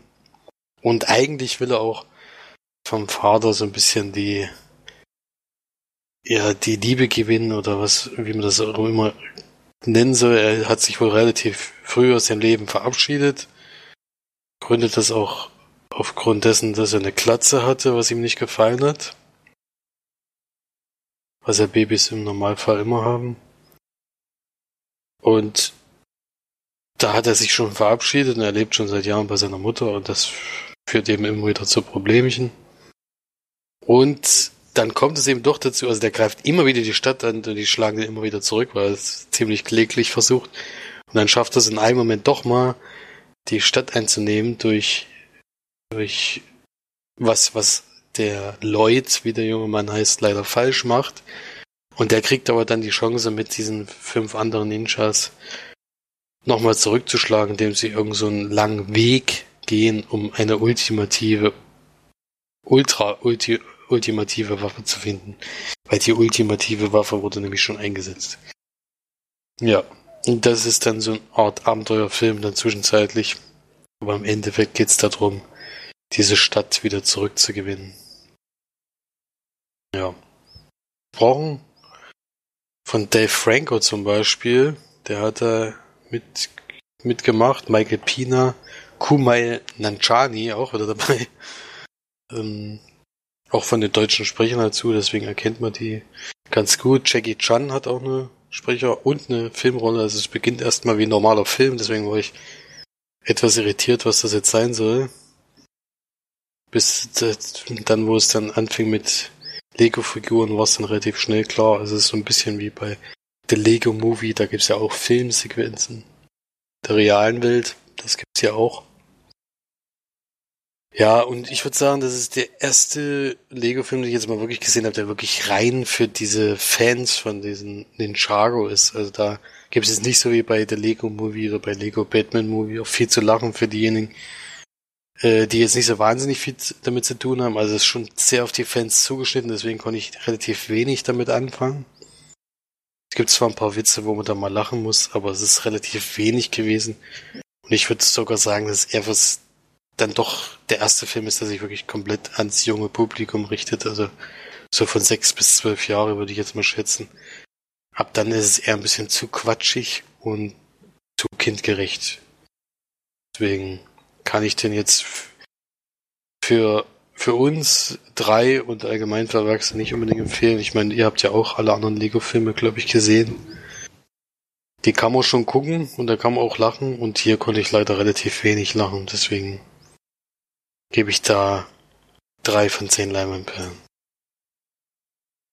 Puh, das ist ganz schön wenig. Mhm. Aber für Kinder wird das, glaube ich, schon was Schönes.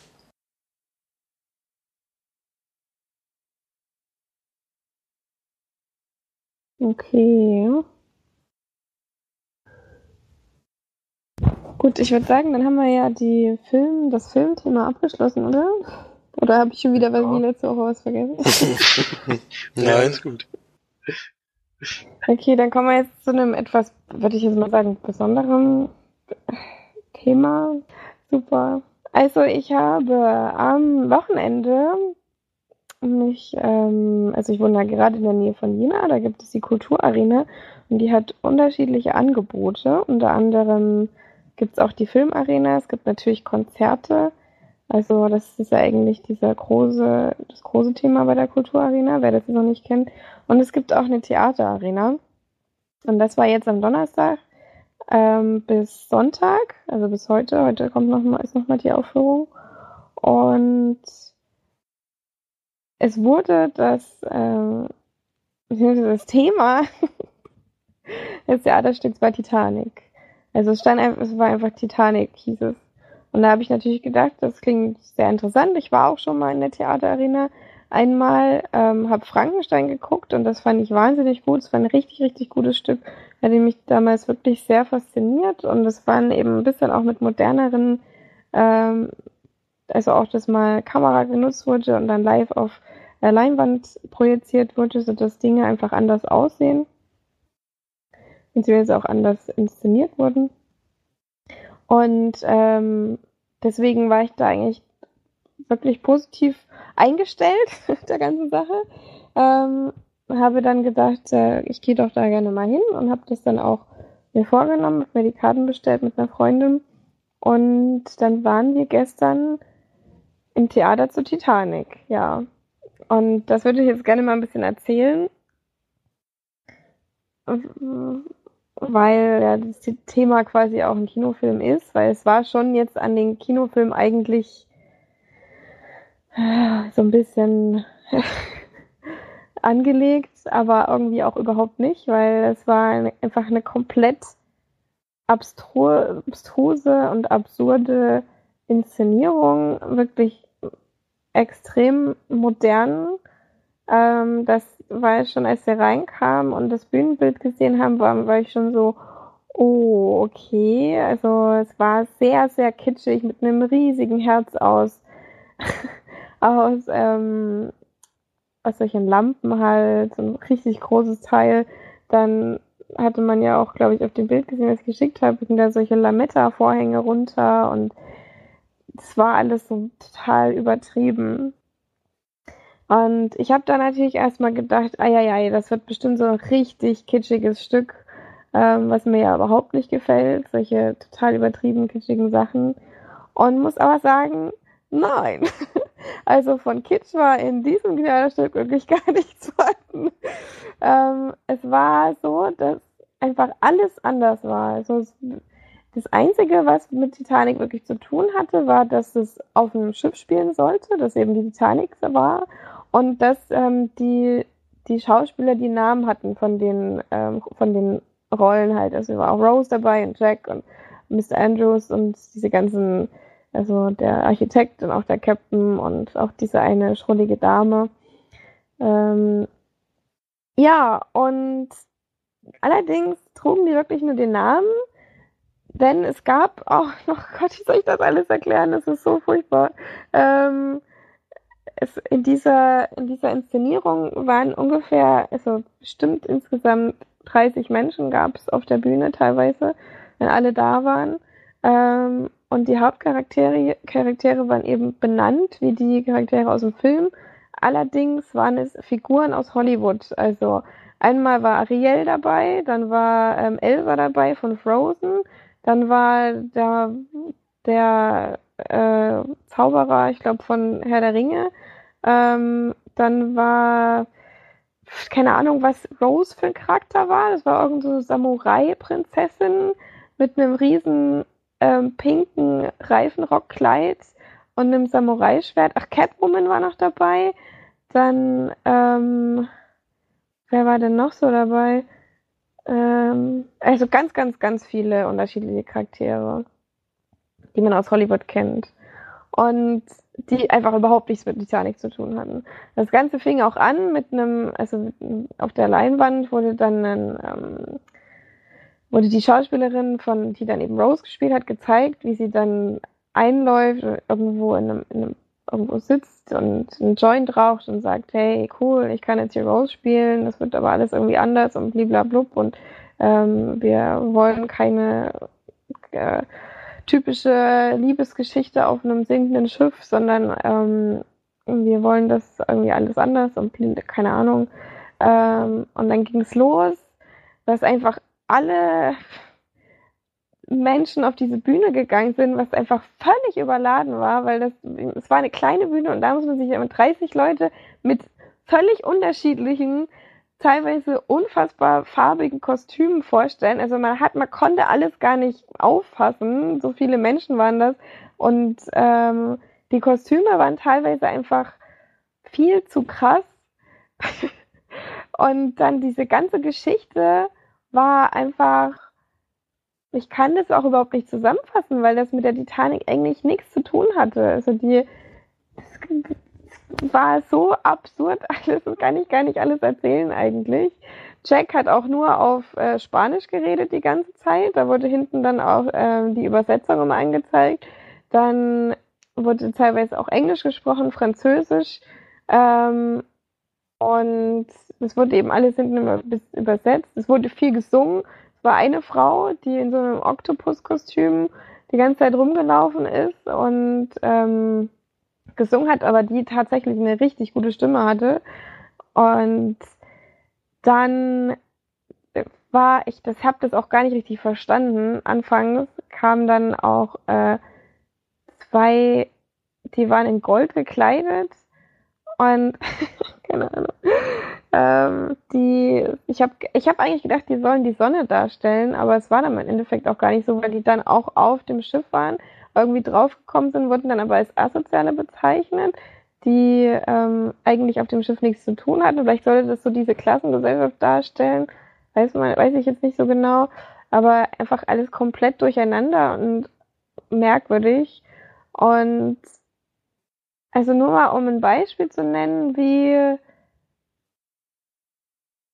also Catwoman wurde von einem Mann gespielt, der aber ein unfassbar genialer Schauspieler ist. Also so was krasses habe ich schon lange nicht mehr gesehen. Ähm, der diese Rolle einfach so geil gespielt hat, aber die Rolle an sich war halt einfach total heftig, weil der, also der ist halt auch wirklich auf High Heels da oben rumgerannt und hat eine Körperbewegung, die man einfach, die kann man nicht erklären, aber diese Rolle war einfach, der hat quasi, war quasi die ganze Zeit geil auf Jack und war quasi so ein bisschen der Schatten von Jack und hat dem, hat dann auch gegen Rose gearbeitet und eigentlich war Jack auch nicht in Rose verliebt, sondern in Ariel. Keine Ahnung. Also nur um das mal so ein bisschen zu verdeutlichen, man hat überhaupt nicht verstanden, was da los war auf der Bühne. Ähm, und wenn dieses, wenn dieses Stück nicht Titanic geheißen, geheißen hätte, wäre es einfach ein, ein, ein, Schiff gewesen, auf dem, also man hat ja nicht mal richtig gewusst, dass es ein Schiff war, weil nichts darauf hingedeutet hat, dass es ein Schiff ist, außer mal so ein Bullauge oder so. Ähm, und einfach eins, was untergegangen ist. So, teilweise kann man hinten auch mal ähm, diese, dieses Lied von Titanic und das war das Einzige, was so das ein bisschen rund gemacht hat. Ta ähm, also Felix wäre, glaube ich, schon. also für mich klingt das so, als wäre ich nach zwei Minuten schon gegangen. ich glaube, du wärst schon nach einer Minute gegangen, weil als alle auf diese Bühne kamen, habe ich schon gedacht, was ist denn, was geht denn hier? Vor allem haben wir das Programm vorher bekommen und auf dem Programm stehen halt diese ganzen Hauptcharaktere in ihren Rollen. Also Ariel und Jack, der war, Jack war irgend so ein so ein kubanischer ähm, Kämpfer, der aber auch richtig gut gespielt hat. Also es waren teilweise so geile Schauspieler dabei. Ach so, und die, also eine, ich weiß gar nicht, ob die in dem Film überhaupt vorkommt, aber die hatte so ein bisschen eine Liebesgeschichte mit dem Mr. Andrews, also dem Architekten. Und die war auch richtig, richtig gut. Also es waren drei, vier Schauspieler dabei, die einfach wahnsinnig gut gespielt haben.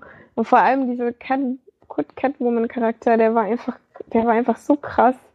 Und es waren teilweise wirklich Passagen drinne, die richtig gut waren. Also auch teilweise mussten wir viel lachen. Und ich habe zweimal fast den Herzinfarkt meines Lebens bekommen, weil ich mich so erschrocken habe. aber, ähm, alles in allem saß man wirklich, es lässt sich auch wahnsinnig schwer zusammenfassen, einfach ähm, saß man einfach davor und hat nur gedacht, kann das jetzt bitte aufhören? Kann mir bitte in die nächste Szene gehen? Es geht einfach, ich kann es nicht mehr ertragen.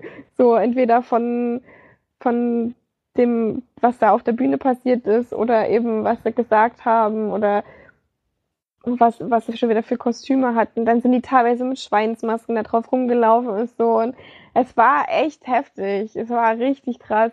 Ähm, dieses, das Ganze aufzufassen, ging einfach gar nicht. Was mich aber wieder sehr positiv überrascht hat oder ähm, was mir sehr gut gefallen hat wieder, war, dass die das wieder gemacht haben, mit dem, dass sie mit der Kamera was aufgenommen haben und dann gleichzeitig auf die Leinwand projiziert haben. Das haben sie diesem Stück sogar sehr häufig gemacht. Bei Frankenstein war das so ein paar Mal, so ein paar Szenen. Da haben sie es relativ oft gemacht und da hatten sie dann, das würde ich gerne mal erklären, weil ich das richtig gut fand, hatten sie so eine so eine kleine Hütte, so eine gebaut, also nicht Hütte, aber so eine, so eine Kabine soll das wahrscheinlich sein. Und da stand ein Tisch drinne. Und einfach, es war sehr klein, zwei Stühle nebeneinander und drei Personen waren dann in dieser Kabine. Und dann wurde unten quasi, also die waren da vorher schon drin, da war das normal der Boden. Und dann wurde unten irgendwas locker gemacht, so dass das wie so eine Wippe war. Und die haben die, das Stativ quasi ja gerade gehabt und dadurch, dass sich dieser Boden bewegt hat, sah es halt so aus, als wäre draußen ein Riesensturm und ähm, die würden halt durch das Boot, durch das Wackeln des Bootes halt hoch und runter ähm, gewippt und so weiter. Das sah richtig geil aus, vor allem weil die erst diese Kameraeinstellung ganz nah am Tisch war und man nur die Dinge gesehen hat, die so hin und her gerutscht sind, so durch diese Bodenbewegung. Ich weiß nicht, ob ihr jetzt versteht, was ich meine. Aber das war, das sah auf diesem Leinwand, auf diesem, auf dieser Projektion sah das so geil aus. Vor allem, weil man dann live sieht, wie die das gemacht haben, wie einfach und simpel das eigentlich ist. Also von außen sieht das total bescheuert aus, weil die da einfach so hoch und runter gewippt werden. Aber auf dieser Leinwand sah das halt auch richtig aus, wie als wäre, würde dieses Boot also wackeln sozusagen. Keine Ahnung, lässt sich schwer erklären. Aber das war eine der Szenen, die richtig, richtig gut waren. Allerdings war das wirklich ein, also eine Sache, die für mich überhaupt nicht war und die ich glaube auch für den Rest meiner Familie und auch 80 Prozent der Zuschauer einfach überhaupt nichts war. Man kann es nicht anders sagen, weil es, es war überladen, es war zu viel, es war, es war einfach auch zu viel Kitsch und zu viel, also nicht Kitsch, aber zu viel, zu viel Farben und bunt und zu viele Nebenstränge und man ist überhaupt nicht mitgekommen. Und ich weiß, es sollte vieles auch schocken, aber ich mag das immer nicht so, wenn, wenn man so dieses auf die Fresse, das muss jetzt total krass und anders sein und ähm, wir sind ein tolles Theater, nur wir verstehen das, das kann ich nicht leiden. und das hat man da leider auch viel gehabt. Ähm, dann waren aber teilweise auch wieder sehr positive Dinge, die, die ähm, mich auch wirklich auch manche, ähm, manche Texte waren wahnsinnig gut. Ähm, aber dann wiederum, keine Ahnung, also ich meine, Jack hat ungefähr 30 Prozent der, der, der gesamten Texte, was schon viel ist bei denen viele Menschen, die da mitgespielt haben, und die waren halt alle auf Spanisch. Man muss es halt die ganze Zeit lesen, was ein bisschen hinderlich ist, weil die natürlich dann da auch spielen, auch auf der anderen Ecke der, der, der Bühne. Und man dann immer nicht, entweder ich weiß jetzt, was er sagt, oder ich lese, äh, und ich lese, oder ich gucke halt hin. Und es war teilweise ein bisschen merkwürdig einfach. Also, ich muss sagen, mit Titanic hatte das für mich eigentlich überhaupt nichts zu tun. Und kann das überhaupt nicht. Niemandem kann ich das empfehlen. das ist okay. Ich meine, ich das durchgehalten habt, das letzte Mal. Gab es keine Pause? Nee, gab keine Pause. Aber ich muss sagen, ich wäre auch nicht gegangen. Es hat mir am Ende auch wirklich leid getan, weil es waren so, es waren so krasse Künstler dort und der Applaus war halt wirklich eher gering. und es ist halt, das ist halt scheiße, weil die wirklich wahnsinnig gut gespielt, also die haben, das, das hat mich so überrascht, dass da so gute Schauspieler waren, weil das ja im Endeffekt Jena Theater ist. Und ich meine, ich glaube, die haben aber auch welche, welche geliehen von irgendwo. Ich kann mir nicht vorstellen, dass dieser Typ zum Beispiel, dass der nur, dass der nur in Anführungszeichen im Jena Theater ist, was die haben ja kaum irgendwelche Vorstellungen. Und ich kann mir nicht vorstellen, dass der da, der muss von irgendwo anders kommen, weil der einfach wirklich wahnsinnig war. Der war, also dieser Typ komme ich bis heute noch nicht drauf klar. ähm, obwohl der auch eine richtig beschissene Rolle hat, aber die hat er so grandios gespielt. Mm, ja, also das war schon wahnsinnig außergewöhnlich. Das kann man, glaube ich, schon auf jeden Fall sagen, ohne zu übertreiben. Aber sowas muss ich mir wirklich nicht angucken. Es ist echt. Es hatte auch jemand, ich glaube, getwittert oder so, irgendwie gejodelt heißt das ja. Keine Ahnung, was Jodel ist, aber gejodelt, irgendwie Titanic ist heute erneut untergegangen vor Scham. es ist halt schon echt. Und dann, dann haben die sich wirklich wahnsinnig Mühe gegeben, die Schauspieler und auch die, diese ganze, das ganze, ich meine, man muss ja auch erstmal 30 Leute auf der Bühne koordinieren. Das ist ja auch schon eine richtig krasse Sache. Und die haben da ja Treppen gehabt und alles Mögliche. Das war ja schon von dem, von dem ganzen drumherum war das schon heftig alles. Aber es war einfach viel zu viel. Und deswegen finde ich es dann schade, wenn dann der Applaus so unbeholfen und eher so ein bisschen zurückhaltend ist. Ein paar sind dann auch aufgestanden und haben mehr geklatscht, aber ich glaube, da ist schon eine große Enttäuschung bei so vielen Leuten, wenn dann bei so einem Riesenstück, was ja auch wirklich zwei Stunden durchging, ähm, oder länger sogar, wenn dann da der Applaus halt eher, ja, nicht so, nicht so positiv ist. Es waren auch, äh, es war auch einmal Feuerwerk zum Beispiel, was auch cool war. Und ja, war einfach wahnsinnig absurd alles. Okay, ich höre jetzt auf zu erzählen. Aber ich frage mich, ich frage mich immer, was die Schauspieler denken, wenn die so während der Probe so mitkriegen. Was für, ein Stück, nur, nur Mist, was für ein Stück spielst du eigentlich hier gerade? ja, aber manche finden das ja richtig geil, ne? Die, manche Schauspieler finden ja gerade so, ich meine, es ist ja auch gerade dieser, dieser, ich sage jetzt immer zu diesen Typen, aber dieser Catwoman-Charakter, das ist genau die richtige Rolle für den, weil der so einen Transvestiten spielt, der hat auch, hat auch am Ende dann selber gesagt, als Transvest, Transvest, transvestitischer Schauspieler kriegt man kaum Rollen und, und keine Ahnung, die haben dann auch so diese diese Wand, Wände durchbrochen, so keine Ahnung. Und haben halt auch über sich, ich bin eine deutsche Schauspielerin und keine Ahnung, irgendwie so geredet, teilweise auch. Ähm, für den war das natürlich die perfekte Rolle. Also wirklich, der, ich glaube, der hat wahrscheinlich in seinem Leben noch nie so eine geile Rolle gespielt, okay. Aber dafür ist es halt auch einfach nichts für jeden. Und das ist, ich meine, Theater, Arena, da musst du eigentlich ein Stück zeigen, was zwar was zwar vielleicht modern ist, aber was halt auch jeden erreichen kann.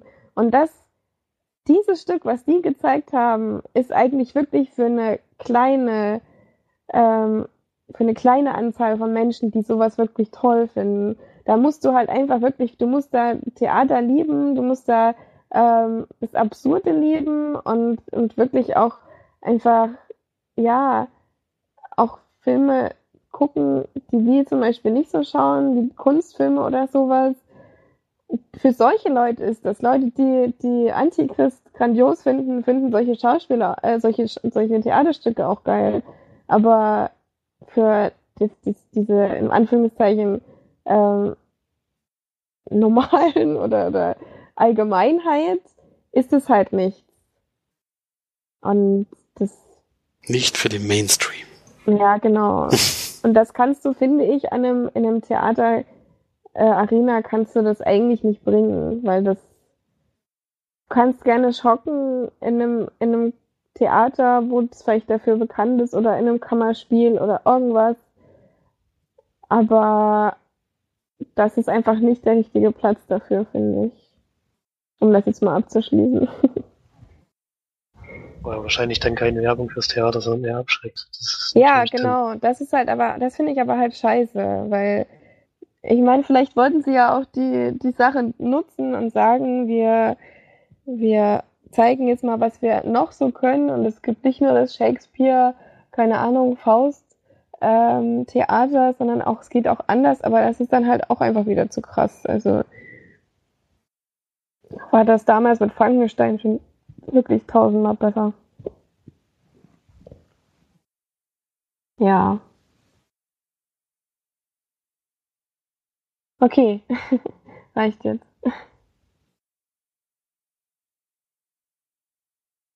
Gebe ich jetzt auch keine Leinwandperlen dafür. ja, wären wahrscheinlich auch nicht besonders viele geworden, ja.